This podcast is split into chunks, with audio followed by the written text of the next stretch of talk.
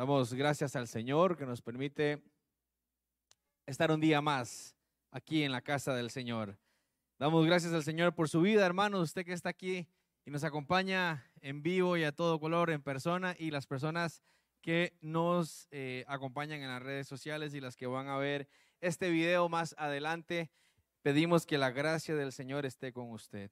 Antes de entrar en la palabra de esta mañana y el mensaje, quiero pedirle que hagamos una pequeña oración para pedirle al Espíritu Santo que tome el control de nuestra mente y que este, este mensaje sea Él quien lo traiga a nuestra vida, para que no seamos, como dice la palabra, oidores olvidadizos, personas que oyen la palabra y ya se les olvidó, sino hacedores de su palabra, gente que escucha la palabra, que la palabra lo transforma y cambia nuestra forma de ser. Amén. Incline su rostro y diga al Espíritu Santo, te pedimos que esta palabra, que este mensaje, que esta enseñanza que tú traes a nuestras vidas sea como ese alimento que tú pongas en nosotros, que tú traigas a nosotros, Señor, y que nos dé vida para poder seguir caminando firmes en la esperanza que tú has puesto en nosotros, Señor. Toma control de nuestra mente, de nuestro entendimiento para que podamos entender y comprender lo que tú tienes para nosotros. Te lo pedimos en el nombre de Jesús. Amén y amén. Esta mañana quiero compartir un mensaje con ustedes, hermanos, acerca de lo que hemos venido viviendo y lo que vamos a vivir en este 2023. El libro de Daniel dice, Daniel fue un profeta que vivió aquí en la tierra y recibió la revelación de lo que iba a acontecer en los días finales, en los tiempos finales. Y dice el libro de Daniel en el capítulo 12 que los entendidos resplandecerán. Los entendidos son las personas que comprenden el tiempo en el que estamos viviendo. Nosotros que conocemos al Señor, y este tiene que ser el inicio y la base para entender el por qué caminamos en el cristianismo. Debemos de comprender y debemos de entender de que nuestra vida no es aquí en la tierra, que nosotros somos eternos y que nosotros tenemos nuestra vida allá en el cielo por la eternidad que el plan de Dios en algún momento fue crear este mundo perfecto para que nosotros viviéramos en él para siempre, pero cuando el hombre peca, cuando Adán peca, eso se corta. El mismo Dios les dice, y ahora sus días serán acortados. Y entonces ya no vamos a vivir eternamente aquí en la tierra. Los que vivimos cuando morimos, si morimos en Cristo, iremos allá al cielo. Si morimos sin Cristo, espera el infierno. Y los que estamos con vida, si no morimos, reconocemos que los tiempos que estamos viviendo, la, la, Biblia los llama como tiempos proféticos, tiempos finales. Y los que estamos con vida y seguimos a Cristo, estamos esperando la venida de nuestro Señor. En el acontecimiento conocido como el arrebatamiento de la iglesia. Amén. ¿Cuántos lo esperan? ¿Cuántos saben verdaderamente que estamos en este tiempo? Y precisamente quiero que entendamos esto, hermanos, porque entendiendo esto, podemos comprender cómo quiere el Señor que vivamos en este tiempo. Y por eso he titulado este mensaje Perseverando hasta el fin. Cuando Jesús entra a Jerusalén y los discípulos le empiezan a enseñar el templo, él dice, de cierto os digo que no quedará piedra sobre piedra. Este templo será destruido. Y empieza el Señor a contar cosas que iban a, suceder, a acontecer. Y los discípulos le preguntan, Señor, ¿y cuándo serán estas cosas? Cuéntanos cuándo será el fin. Y entonces Jesús en Mateo 24 empieza a relatarles y a decirles que habrán terremotos, habrán pestes, habrán hambres, la maldad se va a multiplicar. Dice que muchos apostatarán de la fe, que habrán falsos maestros, falsos profetas.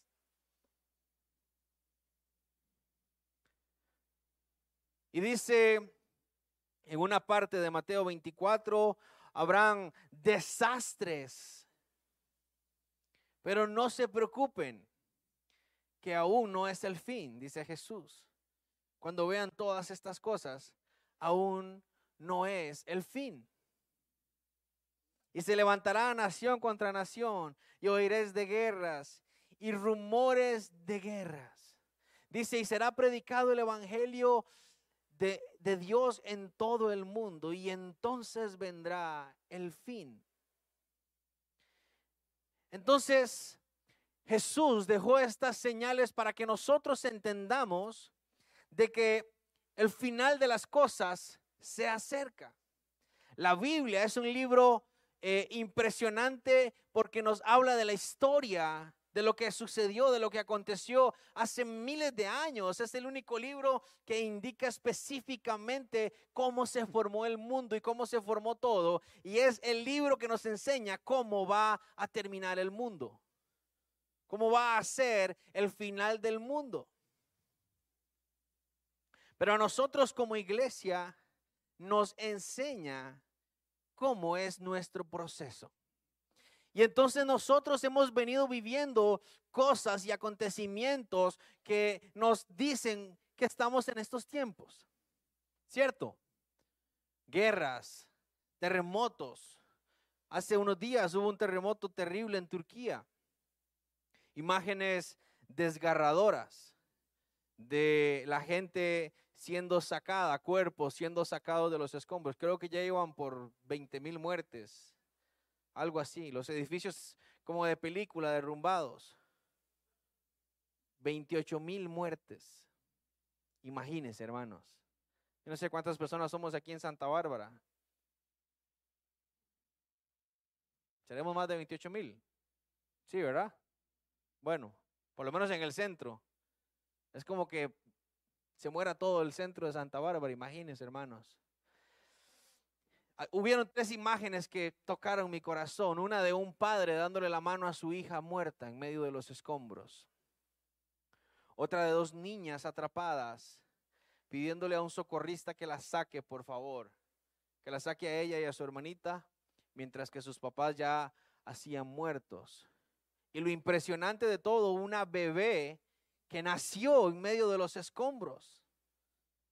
La sacaron y todavía tenía el cordón umbilical.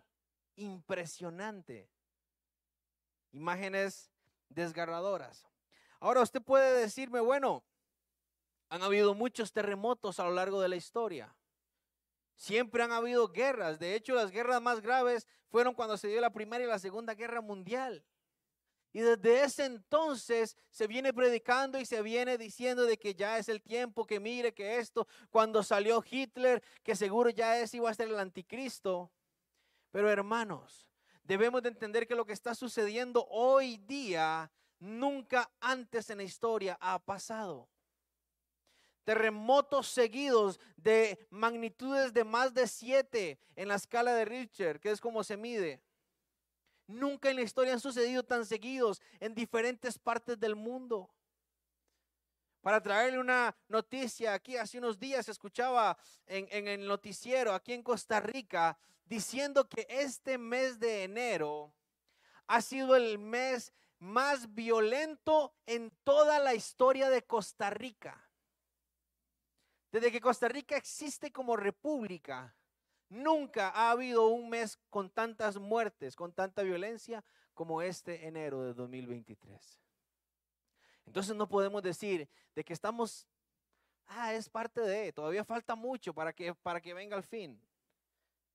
Falta que se cumplan muchas cosas, que pasen muchas cosas, no nos venga a meter miedo. No, hermanos, ya estamos en ese tiempo.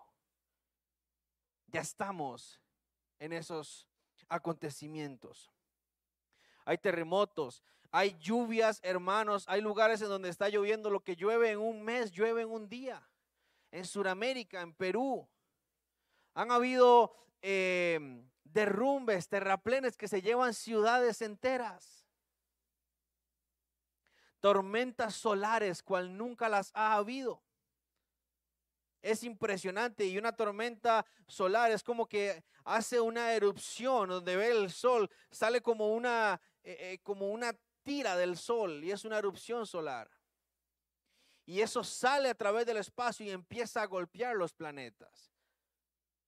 Y Dios en su perfección puso capas en nuestro planeta que nos protege contra esos rayos del sol.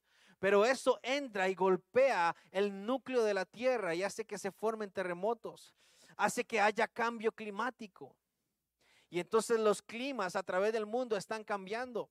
De pronto hay inviernos muy crudos en Estados Unidos, en Europa.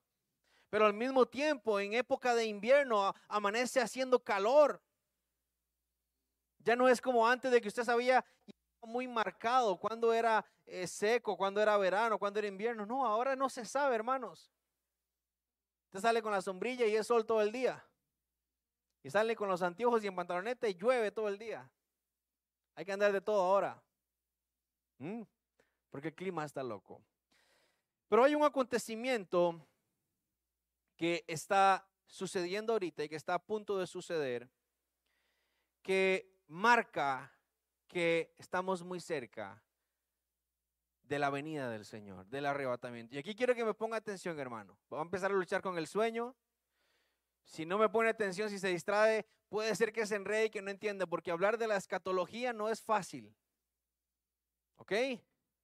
Hay, hay cosas que a veces no entendemos, así que pongan mucha atención. Y a los que están en las redes sociales también espero que pueda concentrarse.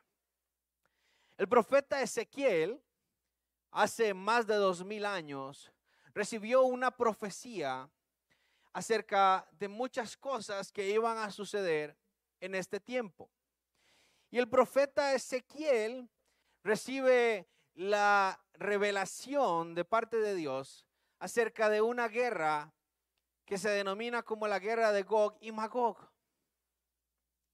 Esta es una guerra que el profeta Ezequiel está viendo de una nación que se levanta en contra de Israel.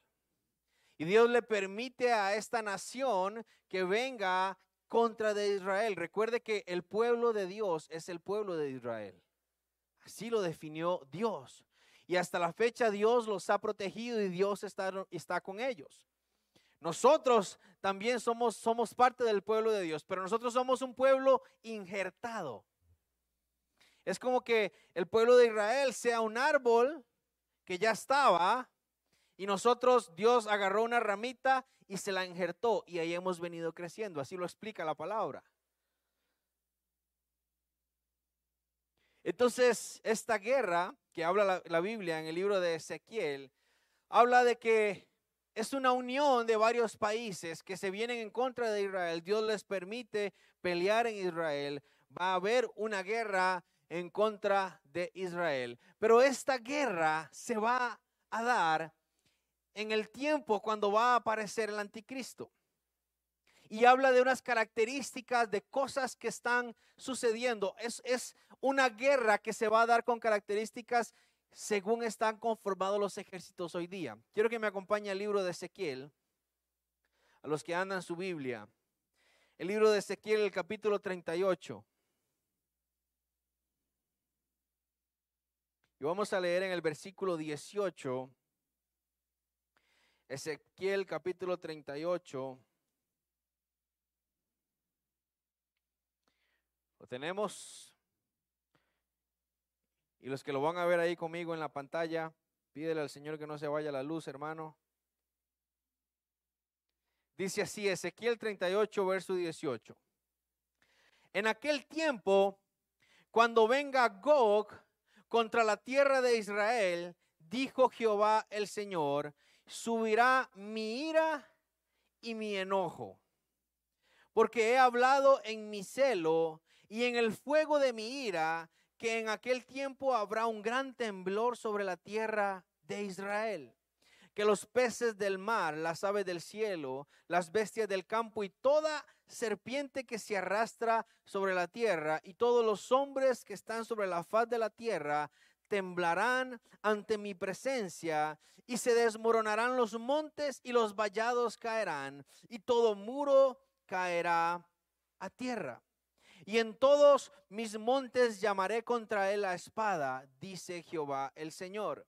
La espada de cada cual será contra su hermano. Y yo litigaré contra él con pestilencia y con sangre, y, haré llover sobre él, sobre sus tropas y sobre los muchos pueblos que están con él, impetuosa lluvia y piedras de granizo, fuego y azufre. Y seré engrandecido y santificado, y seré conocido ante los ojos de muchas naciones, y sabrán que yo soy Jehová. Vamos a poner en contexto qué es Gog y qué es Magog. No voy a profundizar mucho, hermanos, porque esto es un estudio que se lleva días en poder explicarlo. Pero quiero explicarle por encima, resumidamente, Gog se refiere a un líder. ¿Ok? Cuando la Biblia habla de Gog, se refiere a un líder del norte, de la región del norte del mundo.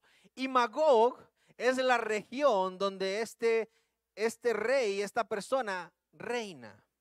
¿Ok? Magog. Y según la ubicación de Magog, es las tierras del norte.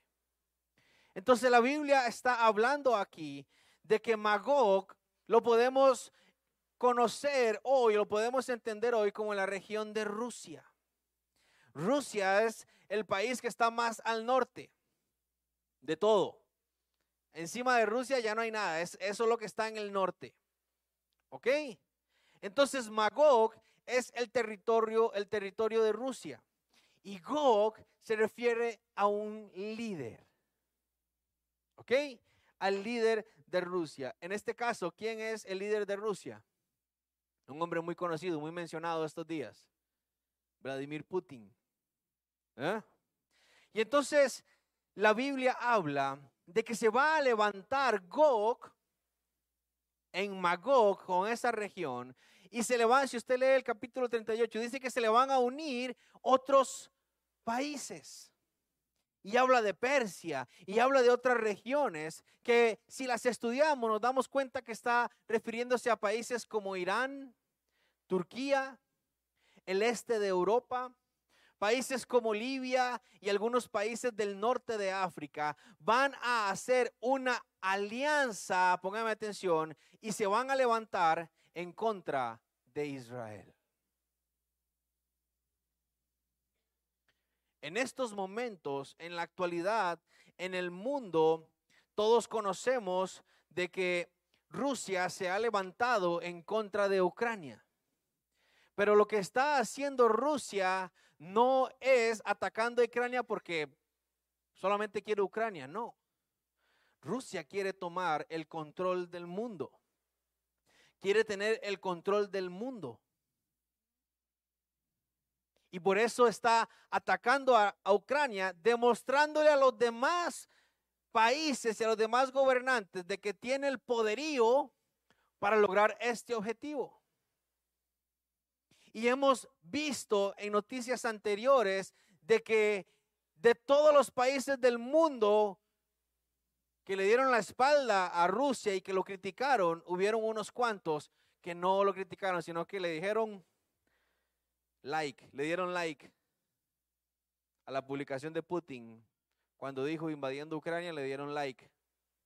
¿Y sabe cuáles son esos países? Turquía, Irán, los países árabes. Y entonces vemos cómo esta profecía de Ezequiel 38 se empieza a cumplir. Ahora usted dice, bueno, pero la lucha es contra Estados Unidos y contra, y contra la OTAN, contra estos países que conforman la OTAN. No, hermanos. La Biblia habla de que se van a levantar en contra de Israel. Es parte de este conflicto porque Israel es aliado de Estados Unidos. Siempre han sido aliados. Y Estados Unidos es el enemigo número uno de Rusia. ¿Por qué? Porque es una potencia quien controla el mundo ahorita. Y lo ha controlado desde después de la Segunda Guerra Mundial. Estados Unidos ha tomado el control político, económico y ha manejado muchas cosas a nivel del mundo. Pero entonces, ahora se levanta Putin, este hombre, se levanta y dice, voy a invadir Ucrania. Y cuando se levanta Putin, y póngame atención aquí, y dice, voy a invadir Ucrania, entonces Estados Unidos le dice, si usted invade Ucrania, se va, se va a meter en un problema conmigo. Y no solo conmigo, sino con la OTAN, que es Canadá, Alemania y muchos países. ¿Y sabe qué le respondió Putin? A mí qué me importa. Yo lo hago porque lo hago. Y entonces, la vez pasada explicábamos que este conflicto era que Ucrania estaba en medio entre la OTAN y Rusia. Y Putin, para no poder ser gobernado, necesita que Ucrania esté del lado de ellos. Si Ucrania está del lado de la OTAN, ponen misiles y pueden llegar muy fácil a Rusia. Ese es el cuentito con el cual Rusia está invadiendo Ucrania. Pero Rusia le está enviando ese mensaje al mundo y está diciendo, nosotros tenemos el poder para gobernar. Pero bueno, pasa algo muy curioso y póngame, póngame mucha atención. Si comparamos Rusia contra Ucrania, es como que Estados Unidos le declare la guerra a Costa Rica. No hay comparación, ¿cierto? Aquí ni tenemos ejército. Ucrania tiene ejército, pero, o sea, Estados Unidos manda una bomba y listo, se acabó la guerra. Y entonces Putin y el mundo entero pensó, no, hombre, Rusia entra y chao. En un mes, si acaso, y ya tienen controlado Ucrania. El próximo mes van para un año de ese conflicto. Y todavía Rusia no logra conquistar, no logra gobernar Ucrania como él lo pretendía, como Putin lo pretendía, como Putin lo quería. Y entonces, ¿qué pasa? Putin se está dando cuenta que Ucrania solo no podía, pero tiene padrinos. Tiene gente que le está pasando por debajo de la mesa. Y tome, yo le ayudo, tome, yo lo apoyo. Entre ellos Estados Unidos. Estados Unidos ha mandado sus más brillantes mentes en temas de guerra a Ucrania. Los hombres con mayor planificación de guerra en contraataques para luchar contra Rusia. Y entonces Putin hace poco salió diciendo, señoras y señores, no crean que no voy a lograr mi objetivo. Recuerden que tengo un arsenal nuclear y no me tiembla la mano en usarlo. Tengo armas nucleares. ¿Estamos aquí? Tengo armas nucleares. Creo que tal vez haya personas aquí que estuvieron con vida cuando Estados Unidos arrojó una bomba nuclear en, en Japón, en Hiroshima. ¿Verdad? ¿En qué año fue? En el Hermanos, un cero en estudios sociales. Estamos mal. Fue en 1900. ¿Qué te importa, hijo Ramón? En el 44, por ahí. ¿Ah? Cuando esa bomba cae, las bombas nucleares, hermanos, cuando la bomba cae, donde ella cae y explota, lo que esté en un radio de ciertos kilómetros se deshace, literal. Lo que sea, lo deshace. Pero el impacto y la radiación pasa a kilómetros y kilómetros y kilómetros. Esa bomba que lanzó Estados Unidos, para ponerle un ejemplo, tenía un poderío de 90 kilotones. Las bombas que tiene Rusia hoy día tienen un poder de mil kilotones cada bomba. Estados Unidos tiró esa bomba a Japón y deshizo todo. Japón es una isla pequeña, pero deshizo toda una ciudad con esa pequeña bomba nuclear. Las bombas que tiene Rusia hoy día tienen el poder, hermanos, de golpear inclusive estados enteros de Estados Unidos. Y hace unos años atrás, en el mundo, se hizo un tratado, póngame atención. Usted dice, ¿qué clase de estudios sociales más aburrida? Yo vengo a escuchar palabra de Dios, póngame atención. Ya vamos a llegar ahí, hermano, no se preocupe. Se hizo un tratado mundial para que se parara, se detuviera la producción de bombas nucleares. ¿Sabe por qué, hermano? Porque las bombas nucleares nos destruyen. El momento en que en una guerra se usen armas nucleares, se acaba el mundo. Ahorita el arsenal que hay entre todos los países que tienen armas, si se arma un, un pleito, usando el buen tico, si se arma una guerra, desaparece el mundo, nos vamos todos. Y entonces hace unos años atrás se hizo un tratado en donde los países como Estados Unidos y Rusia y todos firmaron, Irán, todos, no vamos a seguir haciendo bombas. No vamos a seguir trabajando el uranio y todo esto para producir armas nucleares. Ah, perfecto. Y se presentó y un aplauso. Muy bien, todo perfecto. La vida va a seguir. Todo es amor y paz. Y los expertos decían, nunca vamos a llegar a tener una, una guerra nuclear. Si es ilógico, si, si tenemos una guerra nuclear nos matamos entre todos. Tiene que llegar un psicópata al poder para, para que se arme una guerra. Es imposible. Resulta que los psicópatas ya están en el poder. Hombres que no les tiembla el pulso para apretar el botón y que se arme. Y resulta que el pacto Hace poco salieron unas naciones a decir, estábamos aquí enojados porque nos dimos cuenta que Irán no respetó el pacto. Irán siguió produciendo armas nucleares. Irán dijo, sí, ¿qué? Yo seguí produciendo armas. Y si quieren, nos agarramos para que vea, para que vea lo que hacen esas armas. Ah, no se preocupe, yo también tengo armas. Ah, entonces tampoco respetamos el pacto. Y entonces resulta que todos los países están armados hasta los dientes de armas nucleares. Pero quien tiene las mejores armas es Rusia. Póngame atención aquí. Esto es material clasificado, hermanos. ¿Ok? Si después de hoy no me ven,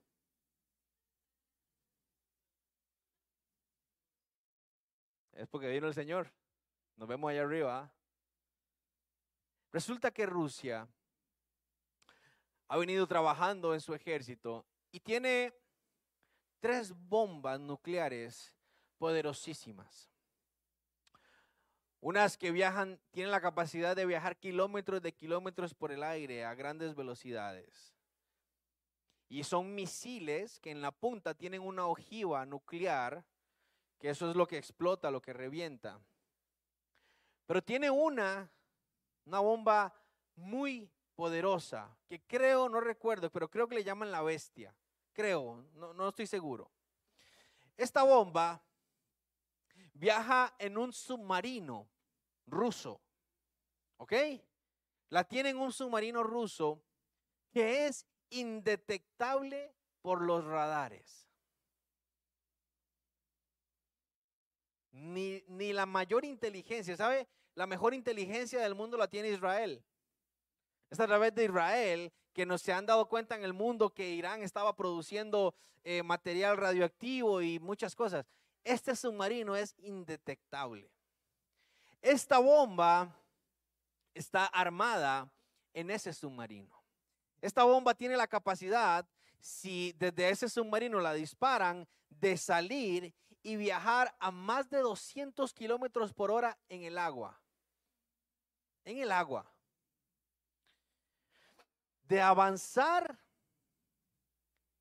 y el poder de explosión de esta bomba tiene la capacidad inclusive de hasta destruir dos estados de Estados Unidos. Puede destruir Nueva York, New Jersey y parte de esa región. Si usted ve un mapa, Estados Unidos es grande. Por ejemplo, en el estado de Washington caben no sé cuántas Costa Ricas. Son lugares grandes. Y entonces resulta, resulta, anda un chisme que hay submarinos rusos en el Atlántico y en el Pacífico, cerca de las costas de Hawái. Es un chisme, no me crean. Pero resulta que los Estados Unidos, los Estados Unidos tienen toda una poderío militar también. Y todo presidente de los Estados Unidos tiene un maletín. Por ejemplo, cuando vino el presidente Obama a Costa Rica, andaba un general con un maletín en el carro, en la Bestias. No sé cuántos vieron la llegada de Obama a Costa Rica. Se baja todo un protocolo de seguridad, van tres limusinas diferentes, el presidente se monta en una y las limusinas se cruzan para que se pierda dónde va el presidente. Hay un general que va ahí que lleva un maletín. En este maletín están los códigos nucleares que todo presidente de Estados Unidos lo tiene y lo anda en todo el mundo. El momento en que uno de los radares en Estados Unidos detecte que viene un misil hacia los Estados Unidos, el presidente tiene la, eh, el poder de abrir el maletín. ¿Ok? El general le da las claves, abre el maletín y en el maletín hay un botón y ese botón del presidente hace que todo el ejército de los Estados Unidos y todas sus bases se preparen para un ataque nuclear. Todo ese movimiento de abrir el maletín y de todo esto puede durar unos cinco minutos.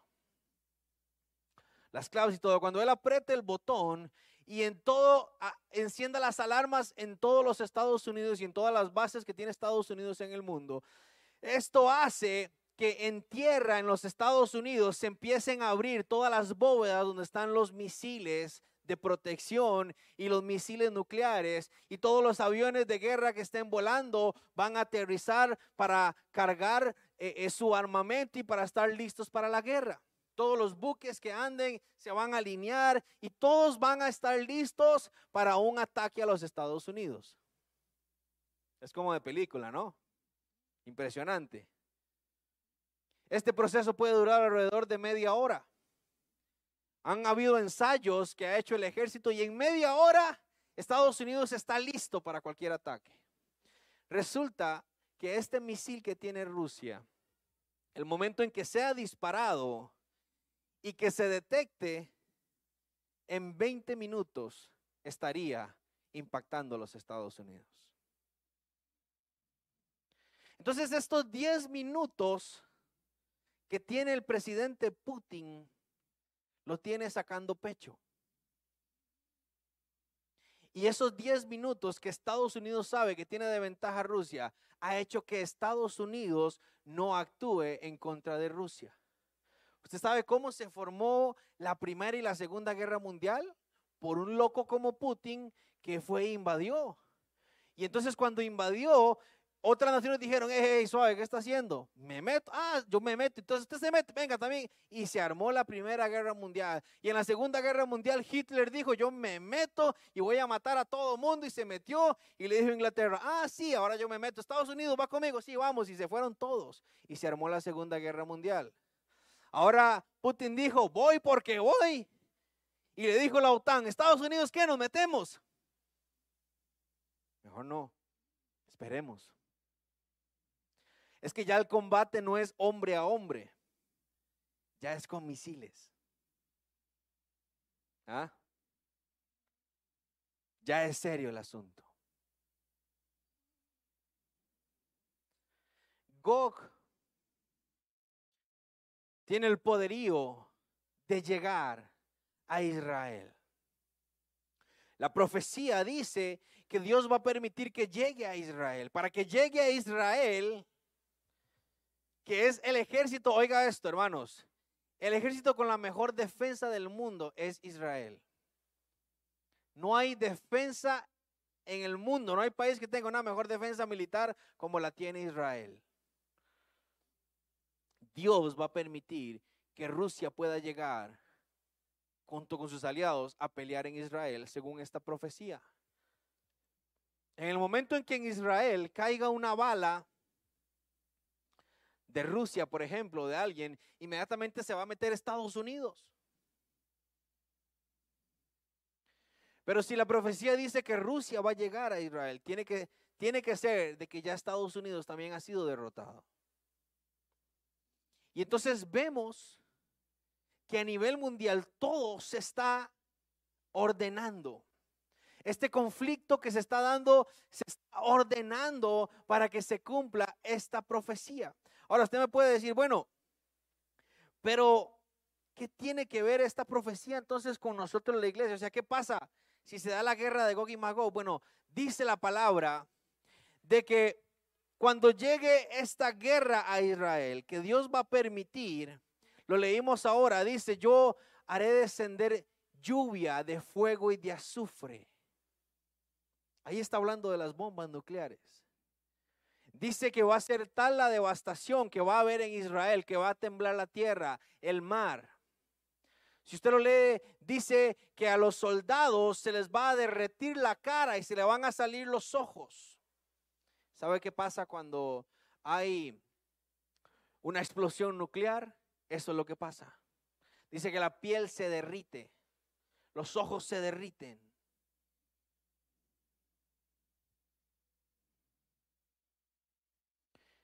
Pero cuando estén en ese momento en la guerra, dice la palabra de que Dios le va a dar la victoria a Israel. Y va a llegar un momento en Israel en donde va a haber paz, porque va a aparecer un hombre que va a traer la paz. Y va a hacer un pacto de paz con Israel. ¿Quién cree usted que es ese hombre? El anticristo. ¿Sabe cómo sale el anticristo? Dice el libro de Daniel, dice que Daniel está viendo una visión y dice que de pronto del mar, el mar representa a las naciones, se levantan diez cuernos. Y de los diez cuernos, un cuerno sale. Y este cuerno tiene ojos de hombre y boca de hombre. Y dice que de la boca de este hombre salen maravillas. El anticristo no va a ser cualquier papanatas. Va a ser un hombre con una inteligencia satánica por encima de cualquier hombre. Y este hombre llamado el anticristo, va a ser un líder político que va a salir de la unión de 10 países. Como le dije, hermanos, esto es oye carne. Ya usted está diciendo, Dios mío, usted ya enredadísimo. Pero lo que quiero llegar y que usted entienda es que para que Rusia sea derrotado, tiene que haber una unión y tiene que haber un hombre que lidera esa unión. Y ese hombre es el anticristo que sale de esa unión de 10 potencias mundiales. Y dice la Biblia de que el anticristo va a venir y cuando traiga la paz a Israel, Israel en ese momento va a bajar las defensas y va a hacer un pacto de paz con este hombre y le va a decir, gracias por habernos traído la paz, usted es el Mesías que nosotros estábamos esperando. Y es cuando dice la Biblia de que cuando oigas, oigas de paz, viene qué? Destrucción repentina. Pero eso es una profecía para el pueblo de Israel. Porque antes de que sucedan estas cosas, ¿qué tiene que suceder? El arrebatamiento de la iglesia. Antes de que suceda todo esto que les he venido relatando, va a acontecer el arrebatamiento de la iglesia. Jesús nunca dejó una señal para el arrebatamiento, dejó una señal para estas cosas que iban a pasar. Y entonces yo le digo a usted, si estas cosas están a punto de pasar, ¿cuánto falta para que sea el arrebatamiento? Muy poco. Muy poco. Pero ¿cómo? El anticristo no puede solamente llegar al poder y ya, no. Tiene que llegar al poder pudiendo controlar el mundo completo. ¿Y cómo va a hacer eso? Ya tiene lista la plataforma. Ya nadie en este mundo se puede esconder. A usted y a mí ya nos tienen identificado. ¿Cómo? ¿En serio? Sí. Hay algunas cosas que nos diferencian de todos aquí. Aquí todos, todos somos seres humanos. Tenemos dos ojos, una nariz, dos manos, dos pies, cinco dedos en cada. ¿Alguien, ¿Alguien tiene un sexto dedo en el pie, hermanos? Si es así, pase adelante y se quita el zapato. Pero hay cosas que nos diferencian, que me hacen único a mí, a Guni. ¿Sabe qué? ¿Cuáles son esas cosas? El iris de mi ojo. Nadie tiene el iris de mi ojo como yo lo tengo. ¿Y sabe qué es otra cosa? La huella. ¿Se acuerda cuando en Costa Rica votábamos con la huella? Qué viejo estoy, hermano, me sentí viejo. ¿Ah? La primera vez que voté yo, manchando ahí con la, con la huella. Porque es única. Es mi huella. Cuando uno entra o sale del país, le ponen las huellas. Porque esa huella, esta huella dice que soy un Israel, único, no hay otro como yo. Esta es mi huella. Pues resulta, hermanos, que a través de la tecnología, del cambio tecnológico, ya tienen eso de nosotros. ¿Cuántos tienen reconocimiento facial en su teléfono? ¿Cuántos nada más se asoman en el teléfono y se desbloquea la pantalla? Y antes de eso, ¿cuántos lo desbloqueaban solo con la huella del dedo? Usted ponía la huella y se desbloqueaba el teléfono. Ya lo tienen. Pero ¿cómo lo tienen? Sí, esos datos se guardan. Todo está controlado. Por ejemplo, la, la, compañía de Apple que vende estos teléfonos fabrican los teléfonos, pero el software, lo que está adentro de este teléfono es controlado a través de una, de, vamos a ver, como de una computadora central que manda una actualización a todos los que tengamos teléfonos. Y usted dice, bueno, pero muy fácil. No lo actualizo y ya, que me sirva solo para llamar y mandar mensajes. Hay versiones de teléfonos como los iPhone de que llega el punto en el que si usted ya no lo actualiza, ya no le sirve nada. Ni WhatsApp, ni llamar, ni nada.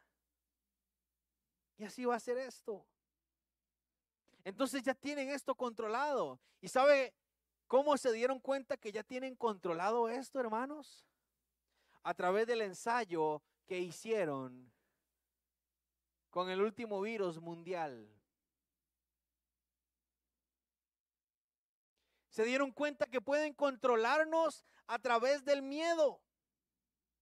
Se, pueden, se dieron cuenta que nosotros somos controlados a través de las noticias.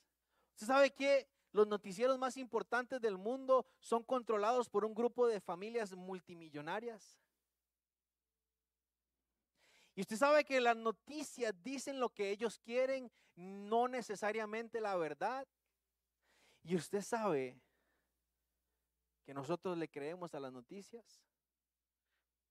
Ah, va a ser. Jamás, jamás van a decir mentiras en un noticiero. Miren, hermanos, cuando fue el incidente de mi hermano Natanael, llegaron los periódicos, cuando eso estaba al día, y bueno, La Teja y La Nación, y los periodistas le preguntaron a, cualquier, ¿usted, usted, usted lo conocía? ¿Y qué, pasó? Y, y el otro día aparecían los titulares, calcinados. Murieron abrazados y orando. Decía el periódico. Y la gente le dice, qué terrible. Mire lo que dice esta noticia, ve qué terrible. Y hasta sufrimos. Y mi hermano no se quemó ni un pelo. Y no murieron abrazados. Estaban separados. Pero las noticias salen diciendo que se cuide porque ahorita anda un, un polvo maligno o un gas X. Y ya anda uno, ay, o yo, con razón yo he venido mal estos días.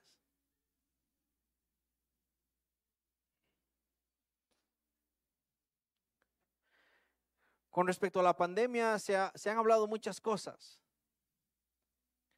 Muchos dijeron que era mentira. El virus era real. Los que tuvimos COVID nos dimos cuenta. Yo nunca había tenido una gripe así, que me quitara el apetito. Para mí ha sido la peor enfermedad del mundo. Que yo tuviera que comer sin que me supiera la comida, hermanos, fue lo más terrible. Era lo más terrible del mundo. Pero aparte de eso no me dio mucha cosa. Mi suegro estuvo internado a punto de morir. Aquí hay personas que despidieron familiares por ese virus. Pero la raíz del virus sigue siendo todavía un dilema. Muchos dicen que fue el murciélago que se comió una chinita. Pero recuerdo que hubieron tres doctores médicos de Wuhan, que fue la ciudad donde inició este virus.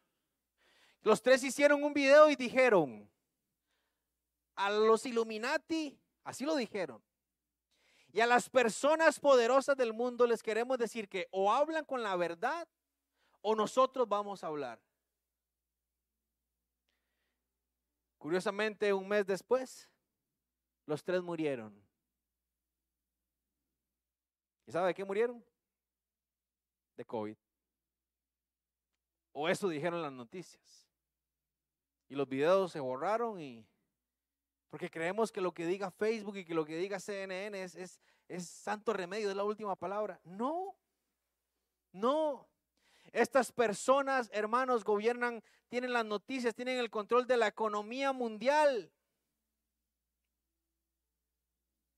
Tienen el control de todas estas cosas. El Fondo Monetario Internacional le prestó plata a Costa Rica y Costa Rica, como está en crisis, le dijo, es que, es que no le puedo pagar, entonces hagamos una renegociación. Y él le dijo, ok, vamos a volver a negociar, yo le voy a dar más plata, pero necesito que cambie algunas cosas en su política, si no, no le doy plata. cosas absurdas, porque detrás de todos ellos están los LGTBI, todos estos eh, liberales en la parte sexual, la iglesia satánica, debemos entender de que Satanás siempre ha querido centralizar el poder en un hombre para poder gobernar el mundo. Lo vimos desde la torre de Babel. Querían ser como dioses y llegar hasta el cielo. Ya hoy día ya se ha construido la torre de Babel. Ya el hombre llegó hasta el cielo a través de los satélites, tiene rodeado completamente el planeta y tiene el control de todas las cosas. De todo, absolutamente de todo. Controlan todo. Y todos les dicen, sí señores, sí amo. Solo había alguien que estorbaba. Hoy alguien que les estorba. La verdadera iglesia de Cristo, el verdadero pueblo de Dios. Porque países como España abrieron sus sistemas educativos a toda esta porquería que le metían a los niños. Y empezaron, el mismo Israel empezó a hacer desfiles del orgullo gay. Empezaron a aprobar el aborto, hermanos diciendo que no hay vida. Cuando Omar se quedó embarazada de Annie, a las semanas que fuimos al doctor y escuchamos el corazón, nos dimos cuenta que había vida. Pero ¿cómo tan rápido? Si Annie era un, frijolito y ya estaba el corazón. Estas personas dicen que no hay vida y lo hacen arrancado. ¿Y quiénes se levantan en contra de esto? El pueblo de Dios. Por eso tenemos que ser quitados. Por eso hay un arrebatamiento donde nos tenemos que ir nosotros. Y estamos a las puertas de eso. Para cerrar, hermanos, esta mañana.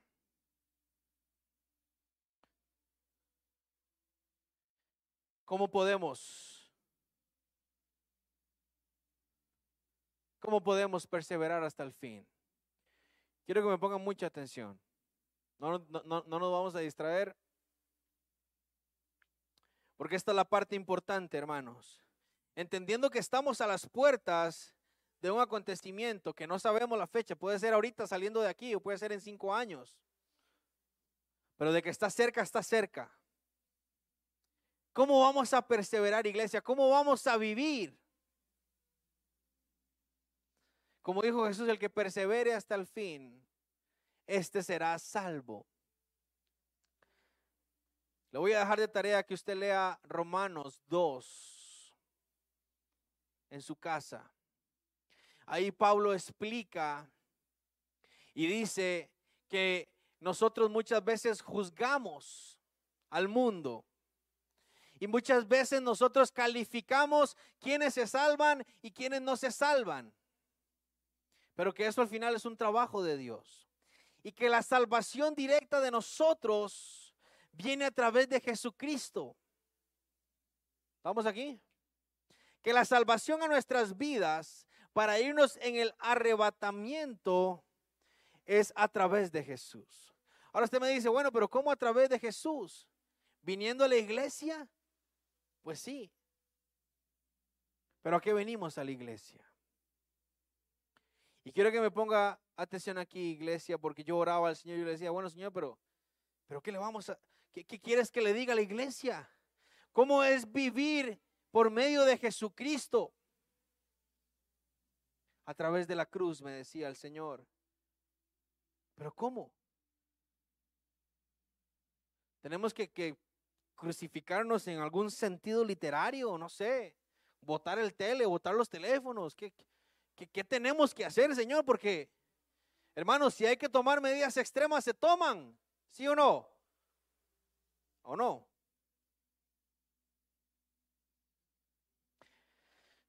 Me decía el Señor, hay personas cristianas, hay personas que llegan a la iglesia y me cantan y me buscan y yo sé que en el corazón tienen deseo de buscarme, pero son personas que no viven en la prosperidad.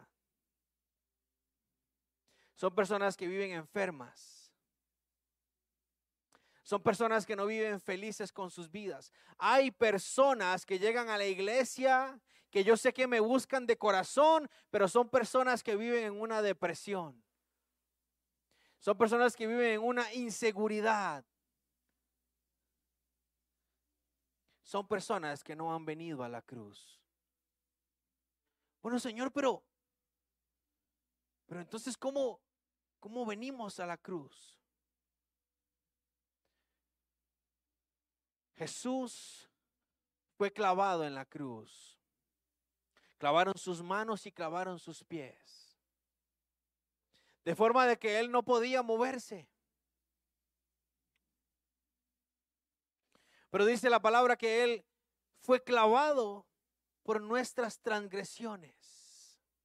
Él fue clavado para que nosotros hoy tengamos libertad y tengamos nuestras manos sueltas.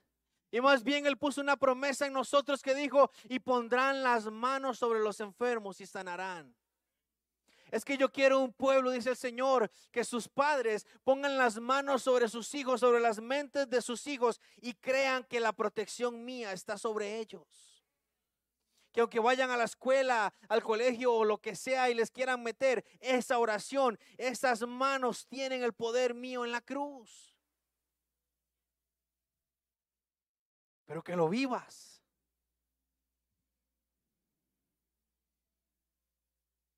Porque yo fui azotado y me convertí en una sola llaga. El herido fue por nuestras rebeliones. Y por su llaga fuimos nosotros qué? Sanados, curados.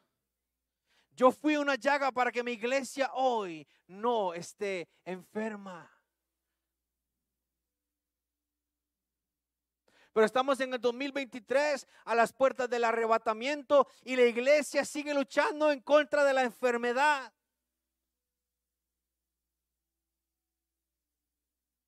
Porque la enfermedad empieza aquí. Porque la enfermedad empieza aquí, iglesia.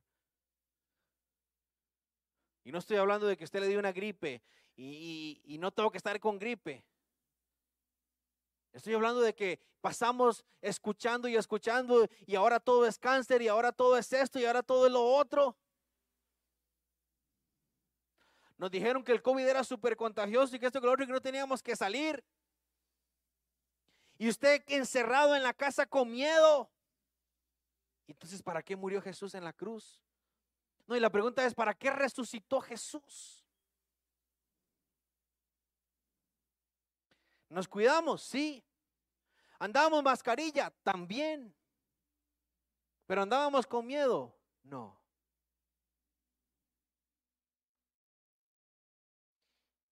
¿Cuántas pestes vendrán? No sabemos. Pero sabemos que el Señor murió en la cruz, llevando nuestras enfermedades. Jesús me decía, me pusieron una corona en mi cabeza, una corona de espinos. Y esta es la parte más importante, iglesia. Esta fue la parte que más me llegó. Y cuando traspasaron el costado, dice la palabra que salió qué? Agua y sangre. ¿Sabe por qué salió agua y sangre? Porque el corazón del Señor se reventó literalmente de dolor. Usted puede imaginarse que es Jesús no murió desangrado en la cruz. Él murió porque su corazón literalmente se reventó. Y cuando está comprobado científicamente que cuando el corazón se revienta, se hace una mezcla en todo el cuerpo de agua y sangre. Él murió por dolor, porque el Padre se alejó, porque el Padre lo vio como un pecador y le dijo, yo contigo no quiero estar. Y sabes, ¿quién debía recibir esas palabras? Éramos tú y éramos yo. Pero hoy en el 2023 hay gente todavía culpándose. Hay gente que no sirve en la iglesia porque dice que yo soy un pecador. Hay gente que no habla de las buenas nuevas del Señor. Hay gente que lucha todavía porque no se puede levantar a orar a las 3 de la mañana. Cuando Jesús murió en la cruz, llevando nuestra culpa, nuestro dolor, todo. ¿Qué pasa, iglesia? ¿Qué pasa? Es tiempo de abrir los ojos. La cosecha está lista. La gente está con hambre. Cuando menos te lo esperas, ahí está. Ahí está. La gente que usted menos te lo espera, hermano. Pero el Señor quiere que vivas pegado a la cruz. Hay gente hoy día, escúcheme esto, emocionalmente luchando con miedos, inseguridades, temores. Gente con un espíritu de conmiseración que no le pueden decir tal cosa porque ya se ofende. Gente que no lo pueden cambiar de campo en la iglesia porque, ah, no, si es así ya no vuelvo.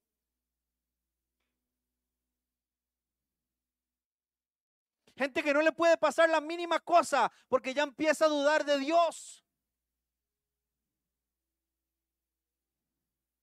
¿Estamos aquí, iglesia? Entonces, ¿a cuál Jesús estamos siguiendo? El día es hoy. Ya estamos alertados, iglesia, de que la profecía se está cumpliendo. De que estamos en estos días finales y que es necesario que sigamos caminando, que sigas trabajando, y las puertas de los cielos se abren para la iglesia. Este es un tiempo de bendición, es un tiempo de prosperidad. Es un tiempo para que lo que has pedido lo recibas, pero no lo estás recibiendo porque no has venido a la cruz. Tú crees que estás viniendo a la cruz, pero no has venido a la cruz, porque cuando vienes a la cruz, eres transformado. Gente que no prospera porque todavía se pregunta, es el 10% que tengo que dar, pero es el 10% de lo de todo o de lo que me queda.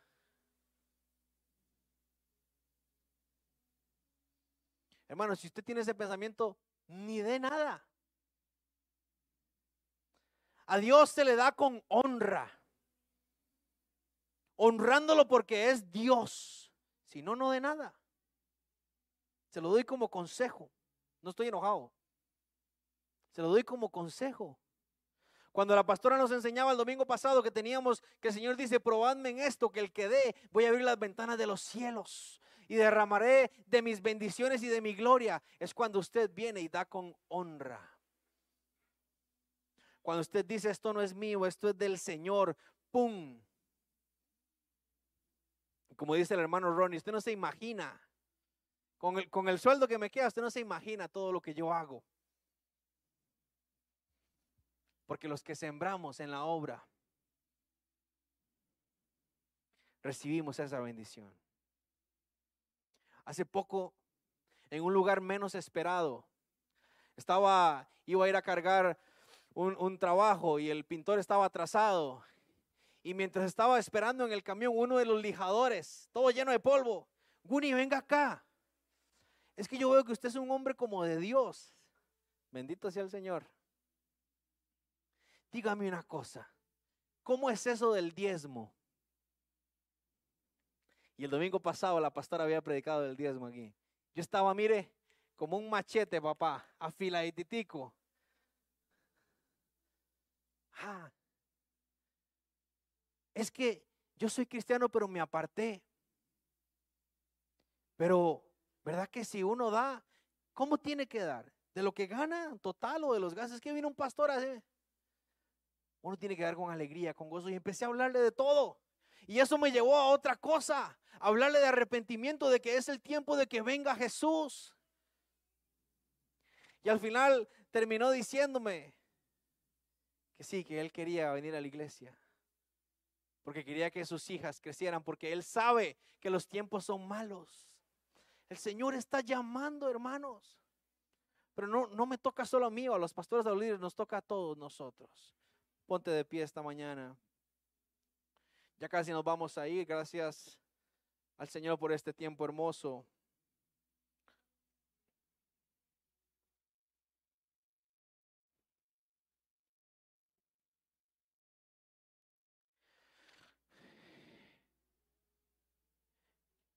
A veces uno quisiera pararse aquí al frente como muchos pastores y decir, es que hablar de que la gloria y que esto y que lo otro. Pero antes de llegar a ese punto, tenemos que decirle, hermano, es que los, los días que vienen son difíciles.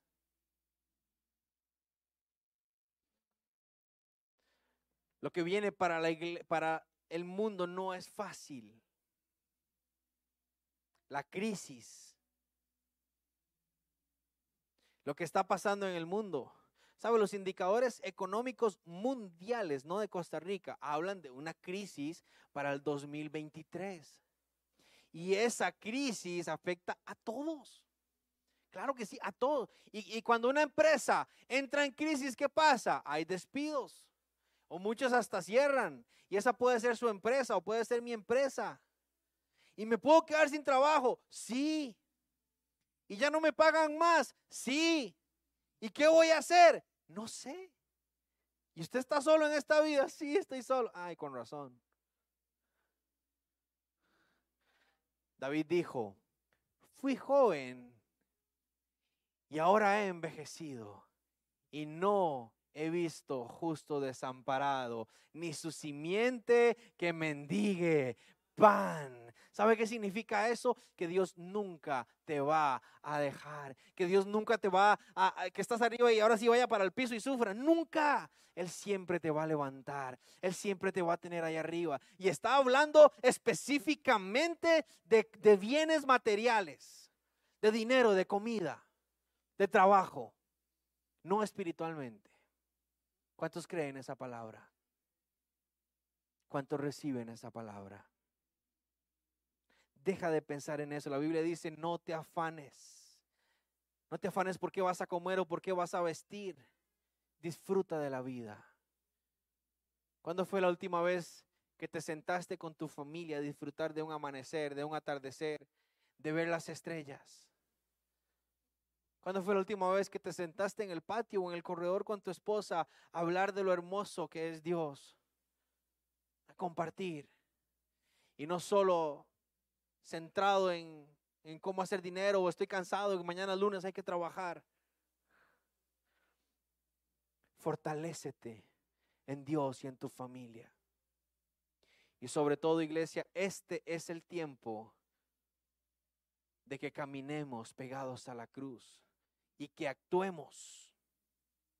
Es el tiempo, aquí hay personas, escuche esto, aquí hay personas que han tenido el deseo de servir y yo no sé qué están esperando. Y tienen capacidad para servir dentro de la iglesia y la iglesia necesita servidores y no han querido, no sé por qué motivo. Este es el tiempo. No esperes a que suene la trompeta. ¡Eh, ahí viene el esposo! Dice la palabra de las diez vírgenes. Y las insensatas se levantaron y dijeron, Dios mío, viene el esposo, corra. Y ya era muy tarde. Levántate, iglesia. Si, estás con un pie allá y con un pie aquí, este es el tiempo de que hagas así. De que te metas de lleno en las cosas del Señor. Si has entendido esta palabra, cierra tus ojos y dile, Señor, He recibido tu palabra. Entiendo que estás cerca. Yo quiero perseverar hasta el fin. Ahí los que nos ven en las redes sociales, dígale, Señor, yo quiero perseverar hasta el fin. Yo quiero ser de esos que perseveran valientes hasta el fin. Yo te pido por mí, por mi esposa, por mi casa, por mis hijos, por mi familia. Pedimos por las familias de la iglesia. Que los tiempos difíciles no nos arruguen, sino que sigamos adelante. Que las amenazas del mundo, que las olas satánicas que vienen a, a, golpear la iglesia y la familia no nos derrumben, sino que sigamos firmes, caminando en tus promesas. Repita esto conmigo, aunque venga crisis, tú eres mi proveedor aunque venga crisis, tú eres quien levanta mi cabeza. Aunque venga crisis, mi provisión viene de ti. Mis clientes vienen de ti. Mi trabajo viene de ti, mi dinero viene de ti. Aunque venga peste, enfermedad, mi salud está en ti. Mi cuerpo está en ti, mi vida está en ti. Mi corazón está en ti, Señor. Este es el año, iglesia. Y hoy lo declaramos en el nombre de Jesús con la autoridad bajo la protección del Señor, bajo la autoridad del Señor. Hoy declaramos que este es un año de despertar de la iglesia. Un año de despertar de los matrimonios. Todo matrimonio que haya tenido rencillas se une en el nombre de Jesús es un despertar profético. Es un avivamiento interno en las familias, un crecimiento en las redes, en los equipos, en la iglesia, en el nombre de Jesús. Las ventanas de los cielos se abren en bendición para aquellos dadores alegres, para aquellos que siembran con amor en la obra, en el nombre de Jesús. Aunque se levanten guerra contra mí, diga, yo estaré confiado. Dígalo. Aunque se levanten mil y diez mil hombres contra mí, yo estaré confiado porque tú vas conmigo, Señor. Ayúdanos a no desviarnos ni a la derecha ni a la izquierda, a seguir por este camino que aunque angosto y difícil nos lleva a la vida eterna, Señor. Te lo pedimos esta tarde en el nombre de Jesús. Amén y amén.